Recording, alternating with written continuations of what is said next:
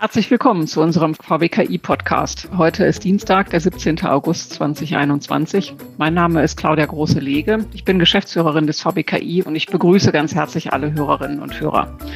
In unserer heutigen Folge beschäftigen wir uns mit dem Hochschul- und Wissenschaftsstandort Berlin. Wir Berliner schauen ja gerne auf alles, was in Berlin in unserer Metropole nicht gut funktioniert davon gibt es ja auch einige Beispiele. Heute wollen wir uns mit den Erfolgen in Berlin beschäftigen, insbesondere in dem Bereich Forschung und Wissenschaft. Die Berliner Hochschullandschaft hat sich in den vergangenen Jahren exzellent entwickelt und das kann man durchaus wörtlich verstehen. An elf staatlichen, zwei konfessionellen und rund 30 staatlich anerkannten privaten Hochschulen lehren, forschen und arbeiten über 250.000 Menschen aus aller Welt.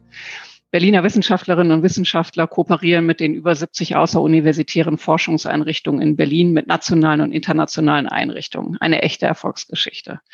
Das berühmte Tüpfelchen auf dem i war sicherlich das erfolgreiche Abschneiden der in der Berlin University Alliance verbundenen Berliner Hochschulen bei der Exzellenzinitiative. Und darüber möchte ich heute sprechen mit unserer Gesprächspartnerin. Ich begrüße Frau Professor Sabine Kunst. Herzlich willkommen. Ich bedanke mich für die Einladung und bin da. Ja, schön, dass Sie bei uns sind. Bevor wir in das Gespräch einsteigen, möchte ich Sie gerne persönlich kennenlernen. Ähm, wir sind uns vorher noch nicht begegnet. Uns verbindet eines. Sie kommen, wenn ich das richtig recherchiert habe, auch aus Niedersachsen, so wie ich. Das ist korrekt. Nein, da muss ich Sie korrigieren. Ich bin tatsächlich in Schleswig-Holstein aufgewachsen, also dort natürlich auch geboren und dann, wie das also ja vielen Nordlichtern geht, äh, relativ gleich nach meinem Abitur auf die Wanderschaft gegangen. Unter anderem war ich tatsächlich über ein Jahrzehnt in Niedersachsen. Ah ja, genau. Heute lenken Sie als Präsidentin die Geschicke der Humboldt-Universität zu Berlin. Sie sind dort die zweite Frau an der Spitze und ähm, haben zugleich auch den Vorsitz der Landeskonferenz der Rektoren und Präsidenten der Berliner Hochschulen. Sie sind Sprecherin der Berlin University Alliance, des Exzellenzverbundes der Freien Universität Berlin, der Technischen Universität Berlin sowie der Charité Universitätsmedizin Berlin und äh, der Humboldt-Universität, deren Präsidentin Sie sind. Ähm, zuvor waren Sie fünf Jahre lang Ministerin für Wissenschaft, Forschung und Kultur in Brandenburg und äh, davor waren sie vier Jahre Präsidentin an der Spitze der Universität in Potsdam. Und ähm, als erste Frau leiteten sie zudem den Deutschen Akademischen Austauschdienst DAAD. Das war von äh, 2010 bis 2011 äh, wozu ich gerne kommen möchte. Sie sagten es gerade, äh, Sie haben eben ähm, auch Verbindungen in Niedersachsen. Dort haben Sie studiert an der Universität Hannover. Ähm, Sie haben im Bereich der, des Ingenieurwesens, äh, Ingenieurwesens promoviert. Ähm, das war 1982 und 1990 auch in Politologie. Und ich würde jetzt gerne mehr über die Naturwissenschaftlerin erfahren. Ähm, Frau Professor Kunz, vielleicht können Sie uns kurz etwas über Ihre Leidenschaft zu Naturwissenschaften erklären. Ja, ich bin tatsächlich zu den Ingenieurwissenschaften und insbesondere zu den Planungsbereichen gekommen, über mein Interesse an den Naturwissenschaften, habe auch begonnen, Naturwissenschaften mit dem Schwerpunkt Biologie zu studieren und habe nach den Jahren der Ausbildung nach einem Feld gesucht, in dem eine ähm, Tätigkeit in der Forschung sich verbindet, auch mit einer konkreten Projekterfahrung und Umsetzung vor Ort und bin von daher dann äh, letztendlich auf den Pfad geraten, äh, in der Wasserwirtschaft zu promovieren und dann auch über viele Jahre dort zu arbeiten. Also sehr, sehr, sehr praktisch orientiert, äh, so dass am Ende des Tages also das Blümchen oder das äh, Taxonomische in den Naturwissenschaften und in der Biologie ähm, mir nicht angewandt genug war und es mir sehr viel Freude gemacht hat, auch aus der Erfahrung und aus meinem Aufwachsen an, in der Küstenregion Schleswig-Holsteins ähm, vor Ort und äh, mit den Betroffenen zusammen Projekte zu entwickeln und das dann auch wiederum umzusetzen in Forschung und Lehre ähm, über lange Jahre in der Siedlungswasserwirtschaft. Mhm. Und wie sind Sie dann zur Politologie gekommen? Nachdem ich ähm, gerade promovierte Ingenieurin war, habe ich tatsächlich gelernt, dass mit all dem, was man so äh, sich in den Kopf getan hat aus dem Ingenieursbereich, eine Anwendung dann tatsächlich für Nutzer ähm, nicht nur mit technischem und naturwissenschaftlichem Know-how funktioniert, sondern dass sehr viel mehr dazu gehört an Beachtung gesellschaftlicher Verhältnisse, an ähm, den, den, den Imponderabilien und all dem, was tatsächlich das Leben der Menschen bestimmt, um ähm, beispielsweise Reinigungsanlagen zu installieren, die dann auch weiter gewartet, gepflegt und angenommen werden können. Das hängt von den Lebensbedingungen und von tatsächlich der Reflexion der Arbeits- und Lebenssituation der Leute vor Ort ab. Mhm. Ich habe einige Projekte gemacht damals für die Gesellschaft für technische Zusammenarbeit in Südamerika. Und da kommt man dann mit nur einer gut ausgebildeten ähm, ja, Gruppe aus Deutschland bei weitem nicht weit genug, wenn man nicht versteht, für wen man es macht, warum man es anders machen muss, als man es gewohnt ist und wie tatsächlich das Mitnehmen von ähm, Leuten, die nachher auch die den Stab weitertragen soll in der Nutzung, wie man das tatsächlich macht und was man dabei anderes beachten und wissen sollte, als das, was nur aus der reinen Technologieanwendung kommt. Mm, und mm. daraufhin habe ich über viele, viele Jahre, Sie haben es ja gerade eben vorgelesen, es war für mich nicht einfach, mich tatsächlich aus meiner Primärqualifikation äh, reinzuarbeiten in so ein ganz anderes Gebiet, der Geistes- und Sozialwissenschaften, weil dort tatsächlich sowohl Diskurs als auch die Auseinandersetzung mit Themen eine völlig andere Zugangsweise ist als das, was man jetzt an faktenbasierten anderen Studiengängen sonst gehabt hat und auch an ja, Berufsrealitäten. Mhm. Ja, mhm. aber es, ich bin dann so ein bisschen so der, äh, hatte damit eine Kombination, die sich jetzt in Deutschland nicht sehr, sehr gut anwenden ließ, weil ich dann doch eigentlich hauptsächlich als äh, Professorin auch in den Wasserwirtschaftsfächern weitergemacht habe und diese, äh, diese, diese Überlegungen und äh, Arbeiten aus der reinen Politikwissenschaft ähm, immer mal wieder gerne rausgeholt habe, aber nicht direkt verbunden habe mit meiner beruflichen Tätigkeit. Mhm. Sie haben einige Stichwörter genannt, die uns zu dem ersten großen Thema bringen. Sie sprachen von wissenschaftlichen Erkenntnis, von praktischen Bezügen, von Politik. All das ist gefragt, wenn es um die Pandemie geht. Wir kommen an dem Corona-Thema nicht vorbei. Das wäre jetzt auch mein erster Fragenbereich. Seit drei Semestern haben die Studierenden der Universitäten jetzt ja die Hochschulen kaum von innen gesehen, sondern im Wesentlichen aus der Distanz. Die Vorlesungen, Seminare und teilweise auch die Prüfungen mussten ja weitestgehend digital stattfinden. Hm, wie sehr hat die Pandemie das Hochschulleben aus Ihrer Erfahrung jetzt belastet? Und was mich auch interessiert, hm, Glauben Sie, dass es eine ausreichende Offensive des Landes gibt und der großen Universitäten, um jetzt mit Hygiene- und Nutzungskonzepten den äh, Studierenden auch wieder mehr Angebote zu machen? Naja, was heißt ausreichende Offensive? Also wir äh, äh haben ja letztendlich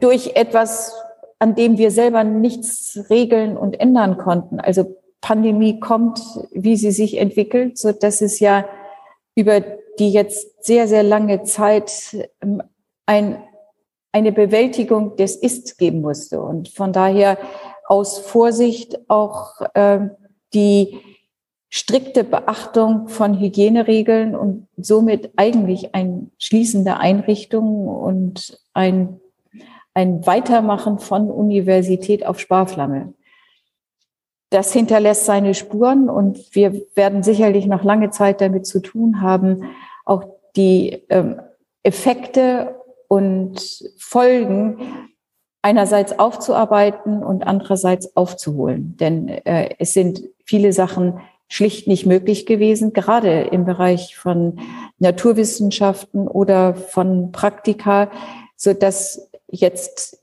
äh, Universitäten und Hochschulen auf Sparflammenbetrieb nicht das sind, äh, was man braucht, um tatsächlich das, die soziale Rolle und äh, den sozialen Lernraum Universität wirklich gut erhalten zu können. Wir, wir haben mhm. das bestmöglichst, also wirklich gemanagt in dem Sinne, dass das ähm, Fakten und Lehrangebot äh, zu einem sehr, sehr hohen Prozentanteil weiter dargeboten wurde. Aber wie gut das beim Empfänger ankommt und wie tatsächlich kreativ, responsiv auch äh, Studierende es haben für sich nutzen können, ähm, das ist doch an einigen Stellen mit Fragezeichen zu versehen. Also es ist großartig, wie die äh, ähm, Kolleginnen und Kollegen das in Berlin gemanagt haben. Also von allen Seiten, von denen, die die Lehre angeboten haben, als auch von der Flexibilität äh, von Seiten der Studierenden, dass, dass sie sich in diesem Maße darauf haben einstellen können. Mhm. Jetzt sind wir natürlich dran, bestmöglichst also so und so weit wie möglich aufzumachen. Aber das ist zurzeit ja auch äh, also ein Blick in die Glaskugel. Ähm, wenn man jetzt die Entwicklung der Inzidenzen sieht, äh, können wir beide heute nicht abschätzen, wie es Mitte Oktober aussehen wird. Wir sind darauf vorbereitet, möglichst viel in Präsenz zu machen, aber werden nachher am Ende des Tages wieder ad hoc entscheiden müssen. Hm. An welche Voraussetzungen genau knüpfen Sie sich? Wir reden jetzt ja viel über Inzidenzien, über Impfquoten, über ähm, Hospitalisierungsraten und Belegung von, von Betten. Ähm, wie viel individuell können Sie da gestalten?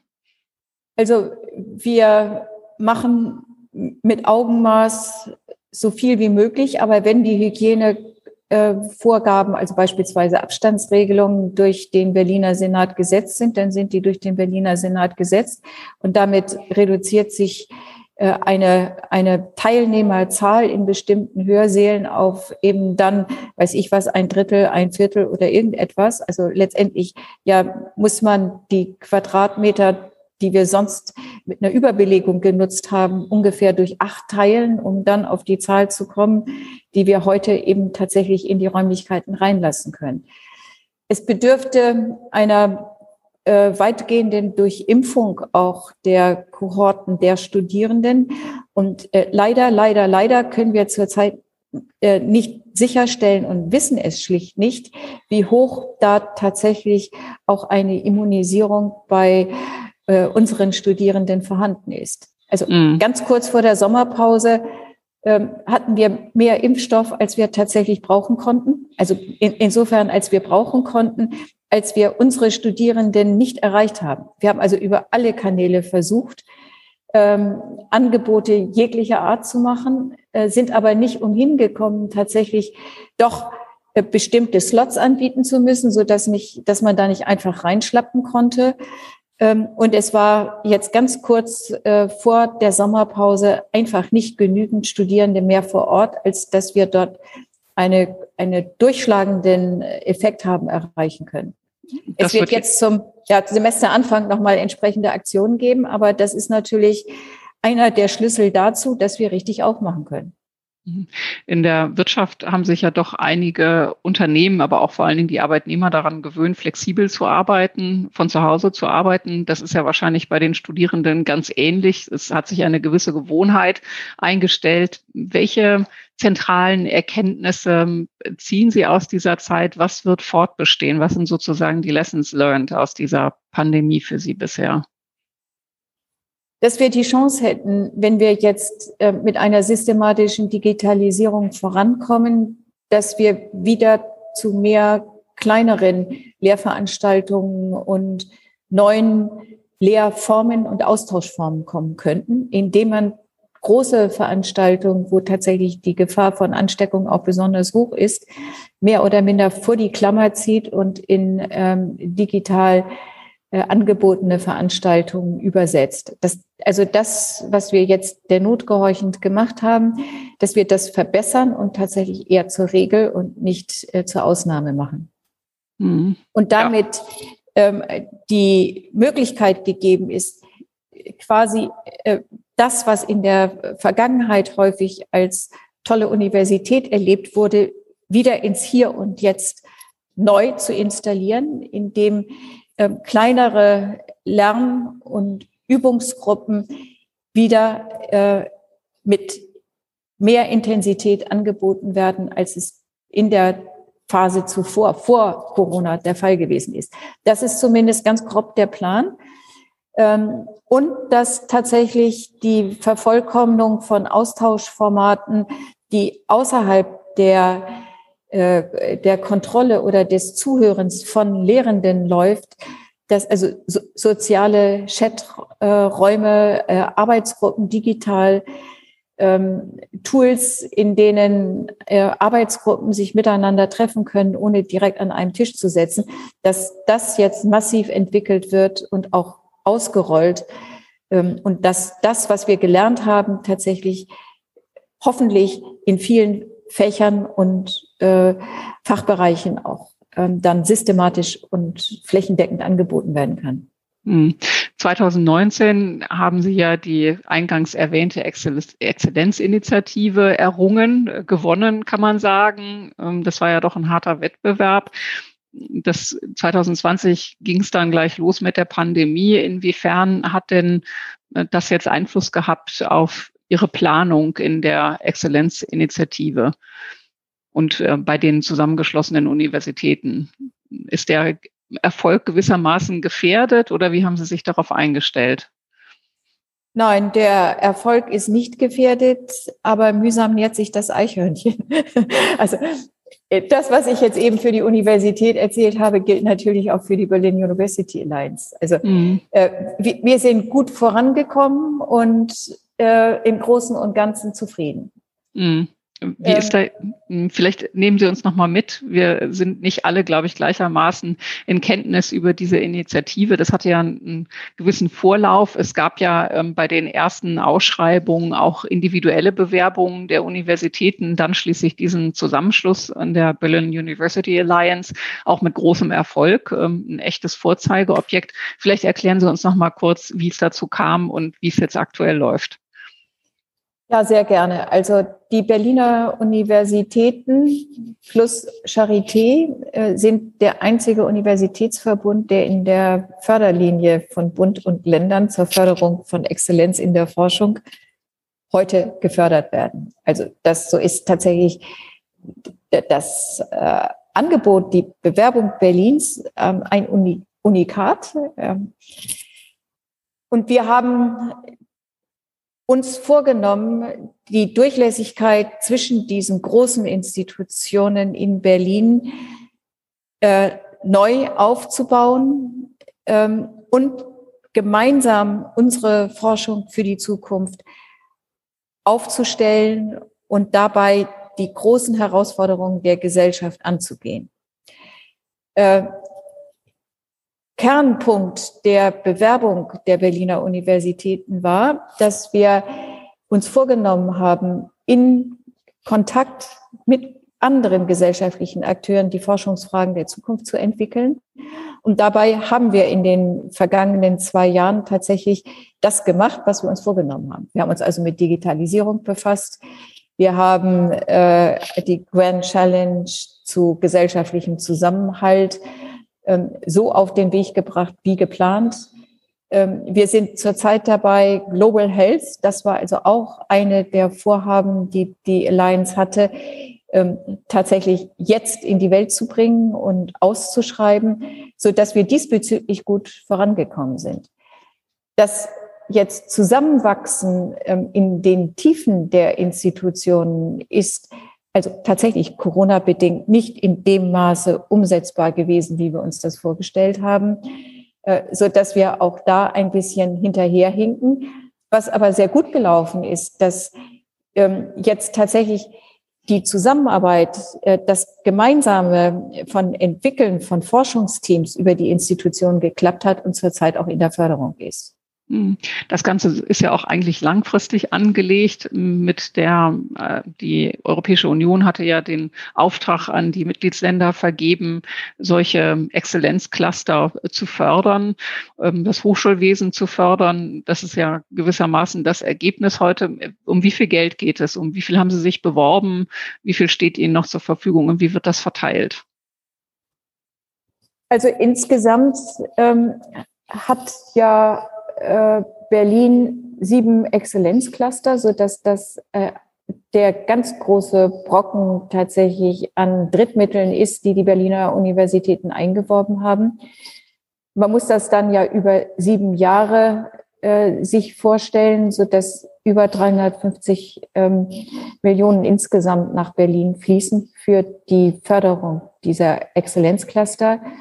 Im Rahmen unserer Förderung für die zweite Förderlinie, also für das Zusammengehen der, der Institutionen, die die Alliance bilden und die größere Durchlässigkeit im Berliner Wissenschaftssystem, werden 28 Millionen pro Jahr ausgereicht. Das ist gar nicht so viel, aber eine wichtige Incentivierung, um auch unsere Strukturen in den Universitäten stärker aufeinander anzupassen. Und letztendlich auch gerade für die Studierenden, das das ist jetzt nicht der Hauptpunkt, den wir jetzt mit der Exzellenzinitiative bearbeiten, aber auch beispielsweise die Anerkennungspraxis äh, von Veranstaltungen in Berlin zu verbessern. Äh, die, der besondere äh, Pfiff bei der jetzigen Exzellenzinitiative, Exzellenzstrategie ist, dass wir davon ausgehen können, dass wir dauerhaft, auch wenn wir erfolgreich jetzt unsere jetzigen Sachen machen, auch weiter für das Zusammengehen der Berliner Universitäten gefördert werden können. Wir haben erstmalig dafür Haushaltsmittel, äh, die von Bund und Land ausgereicht werden. Und mhm. parallel dazu laufen tatsächlich die europäischen Initiativen, so dass auch alle Berliner Universitäten in europäischen Verbünden zusätzlich drin sind. Was man daraus lernen kann, ist, dass Berlin vorneweg ist, tatsächlich die Notwendigkeit, miteinander zu arbeiten und nicht alleine der Größte und der Schönste oder die Größte und die Schönste zu sein, dass hier diese Lessons learned auch aktiv angegangen wird und wir das ganz gemeinsam voranschieben. Es klingt ein bisschen danach, als wäre diese Disziplinierungsmaßnahme bis zur Bewerbung ganz gut gelungen und jetzt da gewonnen, dass möglicherweise auch etwas spannungsreicher ist. Ähm, naja, dass da tatsächlich die jeweiligen institutionellen Eitelkeiten über Bord zu werfen, war auch schon in der Phase der Bewerbung also eine echte Herausforderung so dass im Gegenteil mein Eindruck ist, dass das Zusammenwachsen äh, mit der ein oder anderen Rumpelei sehr gut läuft. Also äh, wir, wir, wissen, dass wir gemeinsam äh, nicht nur zum Erfolg verdammt sind, sondern dass wir es auch gemeinsam wollen, denn wir sind äh, jeweils zu komplementär und auch, wenn man das in der internationalen Konkurrenz sieht, nur dann langfristig auch am Berliner Standort international konkurrenzfähig, wenn wir kooperieren. Und aus dieser tiefen Einsicht und äh, tatsächlich dem gewachsenen Vertrauen und der gewachsenen Professionalität in der Alliance äh, geht es besser denn schlechter. Also das muss man ganz eindeutig sagen. Ähm, Im Detail sind dann äh, die das Abgeben von etwas Eigenem, äh, so dass jetzt beispielsweise eine Führungskräfteschulung eben nur noch von einer Universität federführend durch Integration der Kompetenzen der anderen gemacht wird, schon etwas, was eine gewisse äh, Gewöhnung und auch vertrauensbildende Maßnahme kontinuierlicher Art erfordert, damit das dann auch ähm, richtig geschmiert geht. Mm. Gut, ich würde noch mal gerne zurückkommen auf die Frage des Geldes. 350 Millionen Euro haben Sie für sieben Jahre benannt. Das geht ja wahrscheinlich vor allen Dingen auch in die Personalkosten, oder? Zumindest kann man ja sehen, dass das wissenschaftliche Personal ähm, dass die Zahl stark gestiegen ist. Ich hatte gelesen, dass es sich um eine Verdopplung seit dem Jahr 2000 äh, handelt und, und das eben auch, ähm, Sie hatten es ja hatten ja die Drittmittel schon genannt, äh, sicherlich auch der äh, ist das der Hintergrund. Ähm, das, vielleicht können Sie das gleich nochmal einwerten, wohin das Geld tatsächlich geht. Aber ich würde dann ganz gerne auch schon mal schauen auf die Beschäftigungssituation der Nachwuchswissenschaftler oder Wissenschaftler generell. Hm. Also die Summe, die Sie jetzt nochmal angezogen haben, bezieht sich auf die Exzellenzcluster. Mhm. Ja. Ähm, es sind sowohl in der Alliance-Förderung, also um sich als jeweilige Institution und als Verbund zu entwickeln, ja auch Personal drin, so dass Sie völlig recht haben, dass in der Entwicklung ähm, jetzt auch von Forschungsexzellenz der Bärenanteil äh, der Mittel in tatsächlich äh, Human Capital, also hinein investiert wird, so dass wir tatsächlich ja nur damit was Neues auch ähm, entwickeln können, indem wir gute junge Leute, Nachwuchsgruppen äh, nach Berlin attrahieren und die in eine Gruppe von Wissenschaftlern kommen, so dass sie für all das, was sie wollen, jeweils gute Anschlussstücke in Berlin finden und eine Gesamtumgebung eines integrierten Forschungsraums, der äh, fast alles bedient, was man so braucht an Zutaten, um zu, zu neuen Erkenntnissen zu kommen. Mhm. Sie haben wahrscheinlich. Mhm. Ja. Schön. Sie haben wahrscheinlich schon gemerkt, dass ich auf das ganze Thema der Befristung hinaus will, denn äh, das geht ja auch mit solchen Drittmittelforderungen einher oder eben auch in diesem Fall sieben Jahre ist eine zeitliche Bindung. Das heißt, wenn jetzt Personal für die einzelnen Cluster gewonnen wird, dann äh, sicherlich auch befristet. Das hat viele Vorteile. Man kann überhaupt diese Bereiche aufbauen, aber aus der Perspektive der Wissenschaftler wird das oft anders wahrgenommen. Ähm, da gibt es diesen inzwischen sehr populären Hashtag Ich bin Hanna, eine junge Wissenschaftlerin, die darauf aufmerksam macht, dass sie ähm, erneut in einem befristeten Arbeitsverhältnis sich befindet und dass ja ganze äh, Wissenschaftler ähm, Lebensläufe auch bestimmt inzwischen einhergehend, oft mit auch einer etwas prekären Bezahlung. Ähm, viel Kritik ist da aufgekommen, auch an dem, äh, an der ähm, Gesetzgebung, die war 2016 ist die, glaube ich, durchgekommen ähm, zur, zur Neufassung der Beschäftigungsverhältnisse und der äh, zeitlichen Befristung. Vielleicht können Sie aus Ihrer Sicht noch mal ein bisschen was dazu sagen. Selbstverständlich ist es sehr, sehr schwierig für junge Nachwuchswissenschaftler und das Wort Nachwuchswissenschaftler muss man ja tatsächlich so ein bisschen in Anführungsstrichen setzen. Das sind ja sehr gut ausgebildete junge Leute, die, wenn sie diesen Status erreicht haben, eines selbstständig arbeitenden Nachwuchswissenschaftlers oder Nachwuchswissenschaftlerin haben die ja auch häufig äh, die hohen 20er Lebensjahre oder sind Anfang 30. Also so, so dass da individuell eine, ein sicherer Hafen angesteuert wird, um auch in eine unbefristete Position zu kommen, das ist ganz klar und von uns allen tief verstanden. Und wir auf der anderen Seite haben wir in Berlin relativ viele unbefristete Stellen. Wir haben einen stetigen Anstieg und wir sind im bundesrepublikanischen Vergleich äh, relativ sehr gut aufgestellt, was auch die Perspektive von Dauerposition betrifft und werden das weiter verbessern. Ähm, wir haben uns entschieden, tatsächlich an fast allen Institutionen das Tenure-Track-Verfahren, also die Sicherheit äh, für die Qualifikation für den Professorenweg ähm, deutlich zu betonen und schreiben 30 Prozent der frei werdenden Stellen als Tenure-Track-Stellen aus. Und überall dort, wo Tenure, ähm, äh, getenierte Juniorprofessoren und Professorinnen äh, jetzt gewonnen werden, ist die Sicherheit gegeben auf eine Karriere, die dann auch nicht äh, mit Dauerverträgen gekoppelt ist. Andererseits ist unsere Struktur nach wie vor so, dass wir auch Qualifikationsstellen brauchen, die befristet sind. Und das wird häufig durcheinander geworfen, denn für die Gewinnung von, von Leuten aus anderen universitären Standorten brauchen wir auch tatsächlich die Möglichkeit, dass die ihr Personal und die, die bei Ihnen ausgebildet werden wollen, beispielsweise für Promotionen wirklich mitbringen dürfen. Und dafür brauchen wir eben halt auch die Qualifikationsstellen, die befristet sind.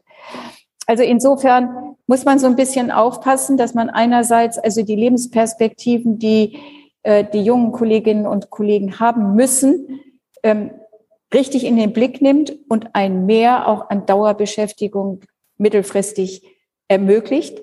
Das geht aber, da das Hemd natürlich überall zu, zu kurz ist, auch nur entweder mit mehr Geld oder äh, mit Augenmaß, damit man nicht in eine Situation läuft, die wir auch schon mal hatten, dass sich also in den Personalstrukturen nichts mehr bewegen lässt und keine ähm, neuen Dinge auch noch äh, erprobt werden können, weil alle Stellen besetzt sind und dauerhaft ähm, nicht zementiert, will ich jetzt nicht sagen.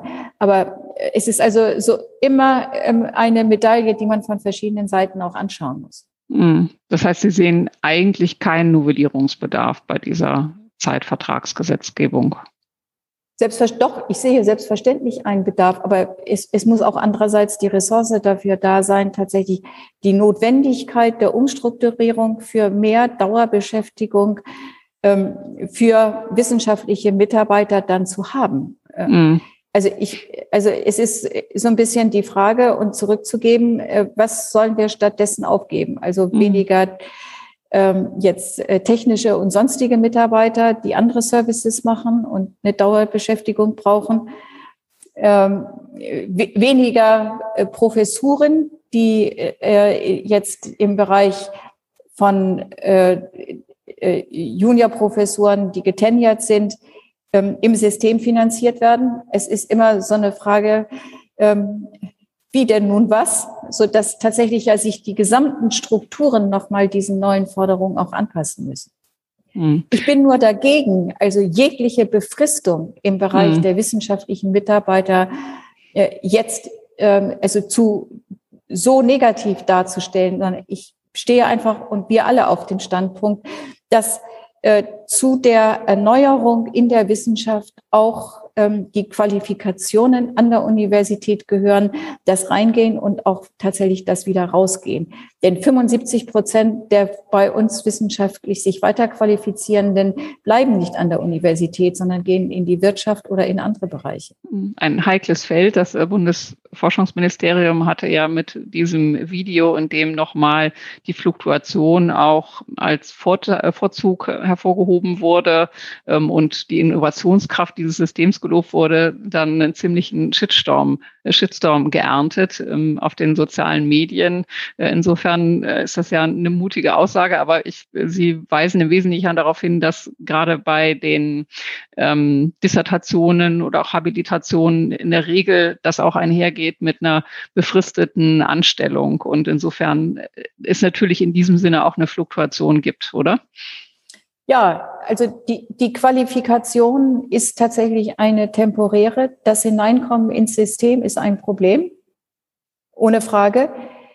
Ähm, aber nicht alle, äh, die einen Abschluss machen, werden auch einen Weg als wissenschaftliche Mitarbeiterinnen oder Mitarbeiter haben können und wollen, die ähm, eine, eine völlige Umstrukturierung ähm, jetzt unseres sehr stark als Pyramide organisierten Hochschulsystems ähm, bieten dann. Das, das, wenn Sie sich da die unterschiedlichen Systeme anschauen, auch international, also in den in, in insbesondere äh, in, in den englischsprachigen Ländern oder auch ähm, in, in anderen, da haben wir eine völlig andere Struktur der, der Mitarbeiter und der Professorenschaft als jetzt gerade in den deutschsprachigen ähm, Ländern, also ist ja in der Schweiz relativ ähnlich wie auch in Österreich oder in Deutschland. Und dort ähm, eine, eine Änderung entsprechend der Entwicklung jetzt über die Zeit tatsächlich zu realisieren, geht nicht von einem Schritt auf den anderen, äh, nicht äh, in einem Schritt sofort. Ähm, und wir brauchen tatsächlich die finanziellen Ressourcen und die Entschlusskraft, auch unsere Strukturen so umzustellen, dass das auch dann entsprechende Konsequenzen für die Gesamtstruktur an der Universität hat. Mhm. Ja, eine Novelle gibt es ja auch im Berliner Hochschulgesetz. Das ist, hat ja die Berliner Wissenschaftspolitik jetzt zuletzt beschäftigt. Wenn ich das richtig verstanden habe, kam die Kritik eigentlich von allen Seiten. So richtig glücklich schien niemand oder scheint niemand damit zu sein. Es hieß dann auch, die Freiheit der Hochschulen sei in Gefahr. Ähm, nehmen Sie uns noch mal kurz mit, worum, was ist sozusagen neu und was ist gut daran, äh, dass, dass es solche Neuerungen gibt? Naja, gerade das, was wir zuletzt diskutierten, ist ja auch in der Novellierung des Hochschulgesetzes integriert, äh, so, so dass ja beispielsweise in, den, in dem novellierten Gesetz, wenn es dann so durchkommt, die äh, sachgrundlose Befristung nicht mehr erlaubt ist. Wir werden sehen, wie sich das auswirkt. Wir haben das ja gerade zuvor ein bisschen beleuchtet. Äh, wir haben eine ganze Reihe von Punkten, die wir kritisiert haben. Ähm, es hat gestern nochmal eine Befassung des Wissenschaftsausschusses, auch des Abgeordnetenhauses gegeben. Wir werden sehen, wie es ausgeht. Also Sie haben es sehr richtig beschrieben. Es ist keiner zufrieden. Das ist sicherlich bei einer Hochschulnovellierung nie der Fall. Ähm, aber wir sehen schon doch, ähm, dass es ein ein Gesetz ist, was immer noch mit der heißen Nadel genäht zu sein scheint und so viele Widersprüche hat, dass wir skeptisch sind, äh, wie es rundlaufen soll. Mhm. Also wenn ich mich jetzt, ohne äh, dass ich jetzt in eine Pauschalkritik verfallen möchte, wenn ich das auf den Punkt bringe. Mhm. Und dabei ist es tatsächlich so, dass der Versuch gemacht wird, das Werden der Wissenschaft, so wie es steht und liegt, das hat man ja über Jahrzehnte auch den Hochschulen gestattet, ihre Strukturen relativ voneinander unterschiedlich sich entwickeln zu lassen und versucht es jetzt eben einzudämmen. Ähm, das ist sicherlich richtig und gut, aber äh, mit den sogenannten jetzt Innovationsregelungen, die das Gesetz beinhaltet, ähm, ist eigentlich nicht klar, wie, wie lange das zur Selbstbeschäftigung für neue Strukturen führen wird und wie viel Positives und andererseits Störgrößen dadurch ähm, entstehen. Mhm. Es sind einige Punkte drin, äh, da ist es tatsächlich sehr fraglich. Wir hatten gerade über die sachgrundlose Befristung gesprochen, ob hier nicht äh, tatsächlich äh, die Regelungsabsicht des Landes äh, gegen die geht, die zurzeit im Bundesgesetz wirksam ist. Also ist so ein bisschen die Frage, wie gut ist das Handwerk? Ähm, sehr gut ist sicherlich, dass man äh, das, was es an ähm, jetzt Demokratisierungsansprüchen ähm, und äh, Notwendigkeiten gibt, dass das im Gesetz umgesetzt ist. Die Mitwirkungsklausel, oder? Also Mitwirkungsklausel, dass das, was jetzt äh, an äh, Gleichstellung und äh, Diversity-Aspekten zu beachten ist, einfach weil die Berliner Realität so ist, wie sie ist. Das ist alles sehr gut. Äh, wenn wir es denn finanzieren können, ist alles prima. Ja, und es, es klingt erstmal sehr demokratisch, aber ähm, meistens führt Partizipation auch zu Verlangsamung von, von Prozessen und äh, ist, wenn es um Innovation, die meistens auch ähm, Ausdruck sind von Geschwindigkeit, nicht immer hilfreich, oder? Ähm, war nicht diese Erprobungsklausel eine größere Möglichkeit, auch eine Innovationen hervorzubringen in einzelnen Fachbereichen oder den, den einzelnen Hochschulen? Ja, ist es in der Vergangenheit gewesen. Ähm, also man, man soll, es ist sicherlich richtig, das zu harmonisieren. Ich, es ist ja gar keine, keine, keine Grundsatzkritik, dass es dort nicht eine Anpassung geben müsste. Äh, es ist nur die Frage, wie die jetzigen Regelungen, bei denen tatsächlich Innovation dann möglich ist, wenn es gegen die Interessen von niemandem verstößt. Ich, das ist jetzt ein bisschen suffisant von meiner Seite. Äh, das, das, das wird zur Verlangsamung diesbezüglich führen. Und ähm, es ist schon noch mal eine Verschärfung, ähm, dass die Abstimmungsprozesse so sehr viel länger dauern werden, wenn man tatsächlich auch institutionell und, und, und strukturell was Neues machen will. Und mhm. äh, das war doch leichtgängiger.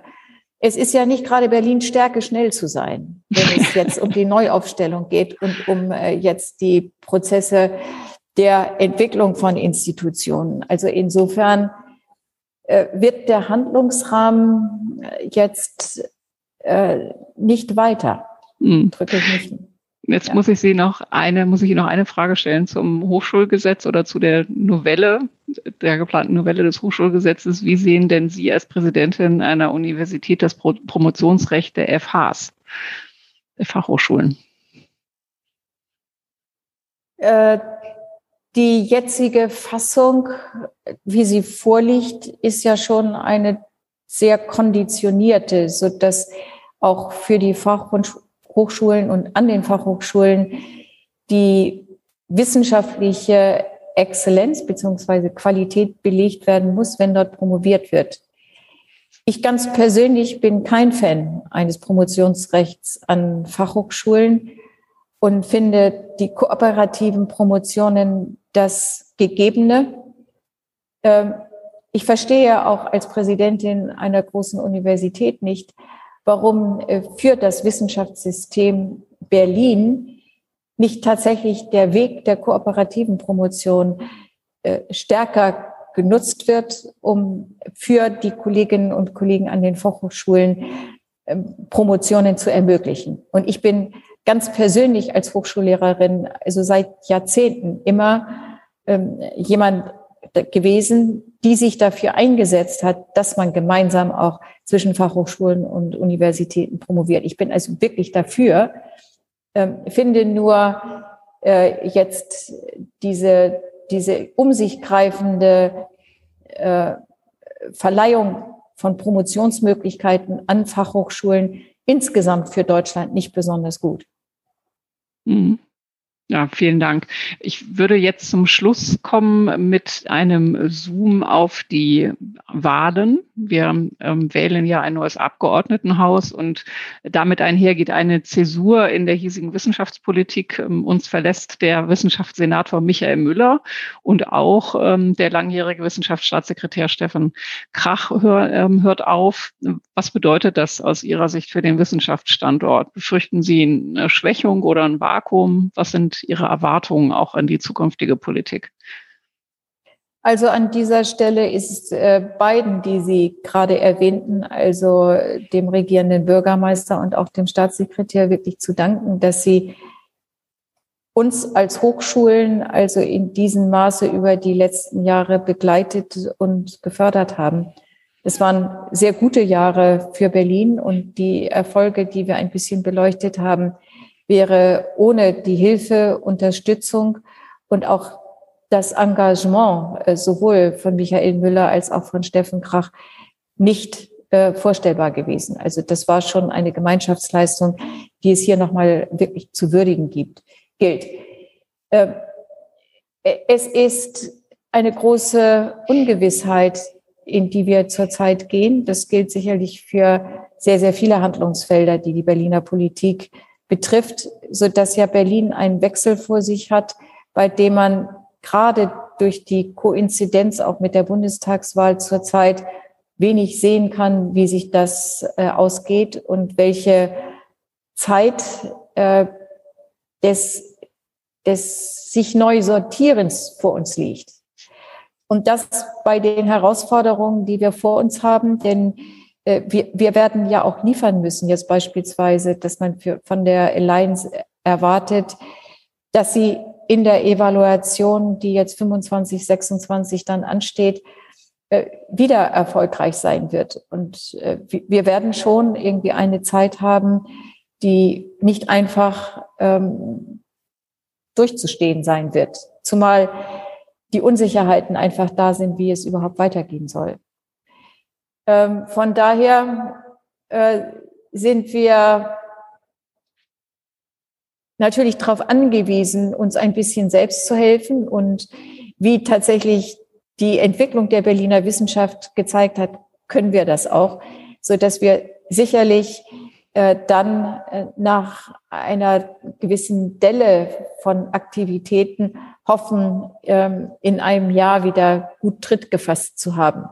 Und wie es ausgeht, ich glaube, das ist im Moment wirklich ganz, ganz schwer abzusehen. Da möchte ich gar nicht spekulieren. Ähm, wir werden sehen. wir feiern im Jahr 2037 den 800. Geburtstag Berlins. Wir haben beim VBKI-Symposium in diesem Jahr die Praxis der Regnose angewandt. Wir haben uns in das Jahr 2037 gebeamt und einen Blick zurück von dort gewagt. Ich würde Sie ganz gerne mitnehmen auf diese Reise und Sie fragen, wie sehen denn Sie aus dem Jahre 2037 auf die, ähm, auf den Wissenschaftsstandort Berlin?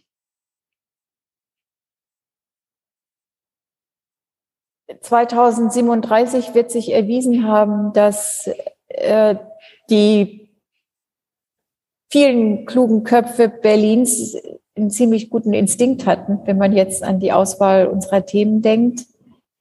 Und trotz aller Schwierigkeiten ähm, haben wir im Vergleich äh, zu anderen Regionen der Welt große Fortschritte gemacht. Ähm, endlich uns äh, an den Riemen gerissen, dass tatsächlich die Schwierigkeiten, die wir mit unseren Verwaltungen und Digitalisierung haben, sehr viel besser laufen und sind mit Netzwerken in der Welt verbunden. Berlin ist nach wie vor eine hochattraktive Stadt, in der viele junge Leute und Internationale sich die Klinke in die Hand geben. Vielen Dank, Frau Professor Kunst. Ich finde, das ist eine glänzende Perspektive. Wir arbeiten gerne daran mit. Sie wissen ja, der VBKI mischt sich auch in Wissenschafts- und Bildungsfragen gerne ein. Wir versammeln hier eine ganze Reihe von Experten und stehen auf jeden Fall zur Stelle, wenn es um die Zukunft Berlins geht.